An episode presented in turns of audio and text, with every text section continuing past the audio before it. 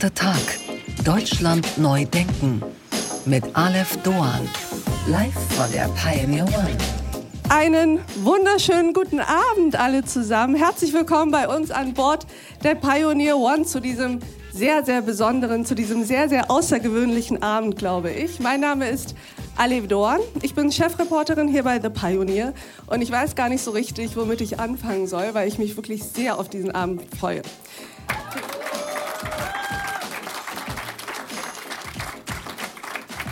Dankeschön. Die Idee ist vor nicht allzu langer Zeit entstanden, als ein gewisser Philipp Böndel und ich uns äh, in Düsseldorf kennengelernt haben. Applaus für Philipp.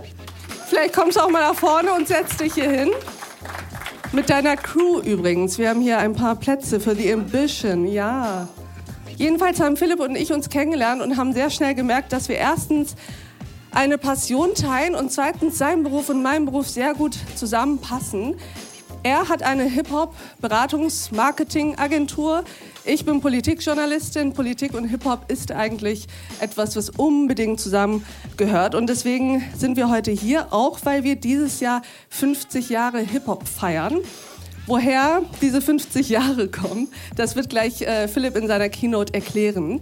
Ich freue mich aber auch sehr, dass wir heute ein ziemlich, ziemlich außergewöhnliches und ich finde das beste Panel aller Zeiten auf diesem Schiff haben, nämlich Akteure der Hip-Hop-Musik und Akteure der Politik. Wir haben eine der Rap-Größen Deutschlands bei uns an Bord. Ich könnte mich kaum mehr darüber freuen. Und natürlich kommt er auch schon. Meine Damen und Herren, Afrop ist bei uns.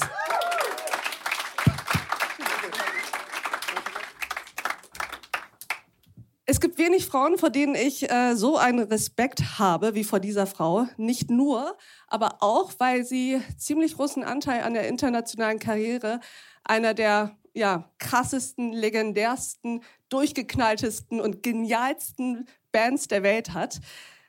Meine Damen und Herren, Eva Ries vom Wu-Tang Clan.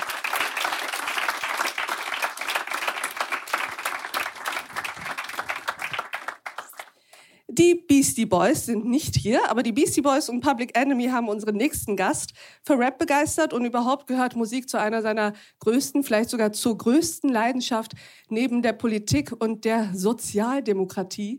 Der SPD-Chef Lars Klingbeil ist bei uns. Herzlich willkommen.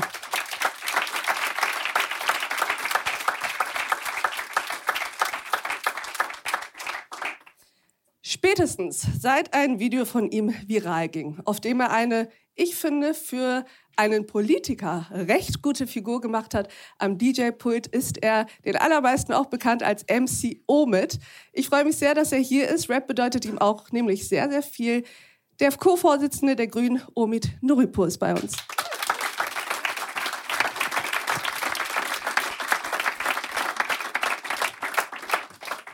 So, wie schön, dass ihr alle da seid. Vielleicht als kleine Aufklärung. Wir hatten ja eben ein kurzes äh, Hintergrundgespräch und der Mann neben mir rechts hat etwas vorgeschlagen, nämlich? Dass wir uns alle duzen hier vorne. Genau, das heißt, es ist eine Hip-Hop-Veranstaltung, wir sind modern und wir sind cool und deswegen wird hier geduzt und nicht wie sonst auf politikjournalistischen Veranstaltungen gesiezt. Deswegen ähm, nicht wundern. Lieber Omid, ich kann mich noch sehr gut erinnern, als ich dich gefragt hatte, ob du dir vorstellen kannst, Teil dieses Panels zu werden.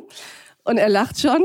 Ähm, und du hast sofort zugesagt. Und wenn ich richtig informiert bin, hörst du ja nicht nur sehr gerne Rap, sondern du hast als Jugendlicher auch selber gerappt und tust es immer noch. Äh, hört hoffentlich niemand mehr. Ähm, aber ich habe noch was gesagt. Ich habe sofort gesagt, wie 50 Jahre, das kann nicht sein. Ihr müsst bei den Last Poets anfangen. Und das ist 53 Jahre. Und deshalb muss gleich streiten. Genau. Also es gibt auf jeden Fall Streitpotenzial. Aber um gleich das äh, gleiche Bildungslevel diesbezüglich äh, zu haben, haben wir gleich eine Keynote von ähm, Philipp. Omid, wie bist du eigentlich an den, zum Rap gekommen? Denn du hättest ja genauso gut dich irgendwann für Klassik ähm, interessieren und dann statt zu rappen irgendwie Arien vom Spiegel singen können. Äh, ich glaube, es hätte noch mehr wehgetan. Aber ähm, also ich bin in Frankfurt aufgewachsen und äh, erstens gibt es in Frankfurt äh, früh, sehr frühe Zeiten von, von Leuten wie Tone und Is und äh, wie die alle heißen. Und das sind alles große Legendenton war auf meiner Hochzeit, hat da, hat da, hat da, ist da aufgetreten, das kannst du dir nicht vorstellen. Und äh, äh, es waren viele, viele Größen, die in Frankfurt entstanden sind, äh, später dann Azad und andere. Und äh, zweitens haben wir natürlich eine riesige äh, Gemeinde von amerikanischen Leuten gehabt, amerikanischen Soldaten vor allem gehabt, die aus ihrem PX heraus einfach alles rausgehauen haben. Und wir hatten auch noch einen Amerikaner bei uns in der Klasse. Mit dem sind wir natürlich überall reingekommen. Und äh, da hat auch alles besorgt. Und äh, bei dem im Zimmer äh, hing dieses legendäre Plakat dieser einen Supertour, äh, Run DMC, Public Enemy und Beastie Boys. Hauptakt war Run DMC, wissen die Leute heute nicht mehr, die waren in den 80ern die Nummer. So, und äh, der hat uns die Tapes gegeben und äh, das war dann Liebe für, fürs Leben. Also kam es vor allem über die Musik, weil ich habe mal gelesen, dass, ich sag mal, deine Herkunft, auch deine ganze Migrationsgeschichte ein Teil dessen war, was dich politisiert hat und dich auch dazu motiviert hat, in die Politik zu gehen. War dieses ganze Thema mit ähm, Gleichberechtigung auch ähm, sozusagen eine emanzipatorische Rebellierungs- und Protesthaltung, war das auch etwas, was du im Hip-Hop schon sehr früh gesehen und sozusagen für dich entdeckt hast? Mein Hip-Hop gibt's ja, äh, ist ja eine Trotzhaltung. Ja.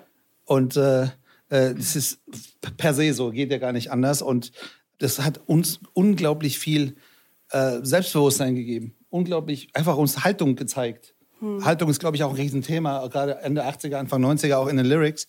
Und äh, äh dann gab es so, so Leute wie die, wie die Jungs aus Heidelberg, die haben plötzlich angefangen, dann politisch zu rappen. Und die haben irgendwie wie selbstverständlich uns das Grundgesetz vorgelesen und warum wir die gleichen Rechte haben, worauf wir vielleicht selber gar nicht gekommen wären. Dann kamen auch noch die Stuttgarter dazu und die wollten besser sein als wir in Frankfurt und so.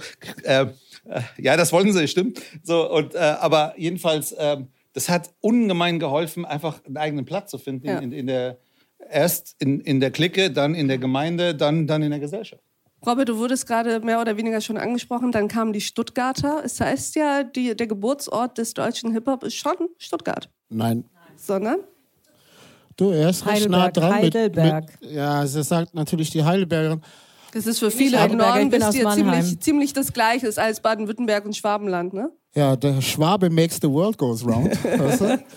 Also, excuse me, sonst würden alle noch Kutsche fahren. Aber ähm, das ist schon, also er ist schon nah dran mit Tone und so. Das sind auch die ersten, an die ich mich richtig erinnern kann, ehrlich gesagt. Also er geht schon sehr weit zurück. Wenn man weiter zurück möchte, dann muss man zu den Breakern und Writern. Mhm. Also da gab es dieses MC noch gar nicht. Also Tone, das ist wirklich, ich bin echt überrascht. Das ist wirklich einer, den, den man herausheben kann aus der, ja, so, ähm, wie sagt man, jemand, der das als einer der ersten auch über Frankfurt hinaus gemacht hat. Aber es gab in Berlin auch eine Gruppe, Islamic Force, die waren dann auch relativ äh, erfolgreich über Berlin hinaus.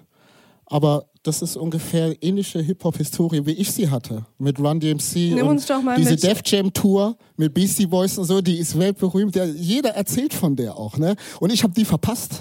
Robin, nimm uns ja. mal mit an die Anfänge. Wie bist du eigentlich an die äh, Musik gekommen? Und ähm, war das sozusagen, hast du, hast du das gehört und dich darin wohlgefühlt? Oder war das bei dir auch von Anfang an eine politisch konnotierte, auch Identitätsfragen konnotierte Verbindung, die du zu dieser Kultur und der Musik hattest? Am Anfang nicht. Mhm. Na, da habe ich es einfach gehört. Ich war auch drei, da war der Sound ich war, Ja, ich war 13, mhm. mein Gott. Weißt mhm. du, so, ich wusste, habe schon gemerkt, ich sehe anders aus als die anderen und die, die das machen, sehen aus wie ich. Ja. So, das habe ich schon gecheckt. Ne? Und dass alle meine Freunde, die auch nicht so aussahen wie ich, diese Musik gemocht haben, war für mich natürlich eine riesen Aufwertung auch. Ne? So, weil das ist so, wie wenn du mit denen einen Film geguckt hast und auf einmal kommt in diesem amerikanischen Film ein schwarzer Sheriff ja, da haben die mich angeguckt und haben direkt zwei Prozent mehr Respekt vor mir gehabt. Ja? Also, wenn die dann auch noch Hip-Hop gehört haben von Leuten, die so aussahen wie ich, das war für mich erstmal eine Aufwertung. Dann die, zu verstehen auch als 13-Jähriger, du musst ja verstehen, was die da sagen. Ne? So, mhm. Und das war bei Public Enemy relativ leicht. Ne? Du hast dann, meine erste Platte war Fear of a Black Planet. das war meine, somit war für mich klar, das ist für, das ist für dich. Ne? Und diese Platte die, der habe ich quasi mein Leben zu verdanken. Weil ich war in einer Identitätskrise zu der Zeit, ganz normal, 13, 14, und ich wusste nichts mit mir, meiner Hautfarbe in Mitteleuropa anzufangen. Und dann kam wie vom Himmel Chuck D und hat mir gesagt, Junge, mit dir ist alles okay. Just go for it. Und seitdem ja. bin ich auch ein anderer Mensch. Ne? Und ich habe Rap so viel zu danken. Einfach ist nicht nur Musik zum Hören, sondern es hat mir einfach auch das Selbstbewusstsein gegeben, dass ich vielleicht überhaupt selbst Rap machen kann. Ja, das glaube ich dir sofort.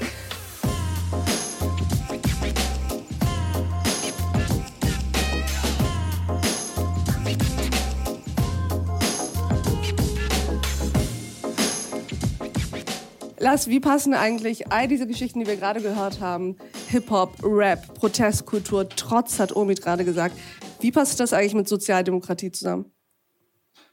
Naja, die Sozialdemokratie ist ja auch aus einer Protestkultur entstanden, aber ich glaube, ich war erst äh, Anhänger von Rap und Hip-Hop und dann bin ich zur Sozialdemokratie gekommen. Also bei mir war es andersrum. Aber ach, ich glaube, wenn man jetzt ins Detail geht, Parallelen sind schon da. Ja, vielleicht nicht mehr mit der heutigen Sozialdemokratie. Nein, aber nochmal, der Widerstand, ja, sozusagen das Auflehnen gegen das Establishment, so ist ja die Arbeiterbewegung und später die Sozialdemokratie entstanden. Ähm, insofern sind da die Parallelen. Hm.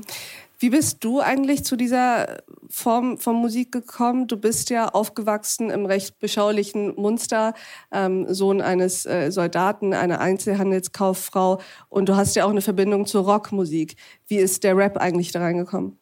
Boah, ich habe irgendwann in jungen Jahren in der Tat, wie du es gesagt hast, bei der Begrüßung Beastie Boys und, und, und Public Enemy entdeckt, fand das cool. Das war auch so eine Nische. Ja, mein ganzer Freundeskreis, die haben alle irgendwie Metallica, Guns N' Roses und Sepultura gehört und äh, und dann gab es diese Band aus Stuttgart äh, mit den vier Jungs, die in komischen Klamotten, ich, dieses Dida-Video, ja, so das, mhm. äh, ich gebe zu, ich war Fanta 4-Fan der ersten Stunde und das fanden alle uncool ähm, mit mit Lauschgift, mit Lauschgift fanden auf einmal dann alle die Fantas cool.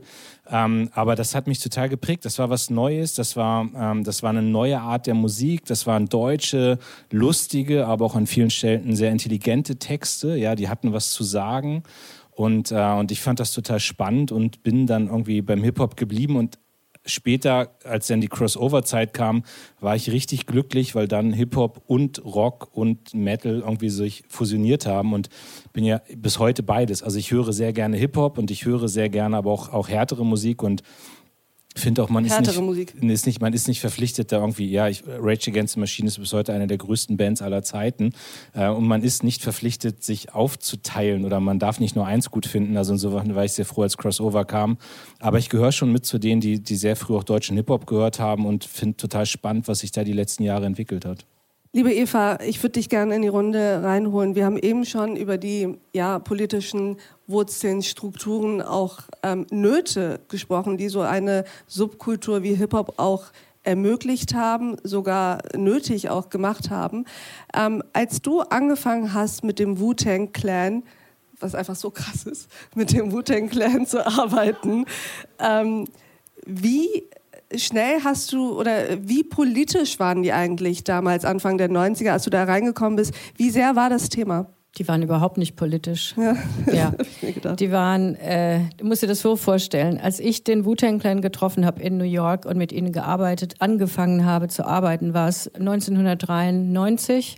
Es war äh, kurz vor der Release des ersten Albums, das hieß 36 Chambers.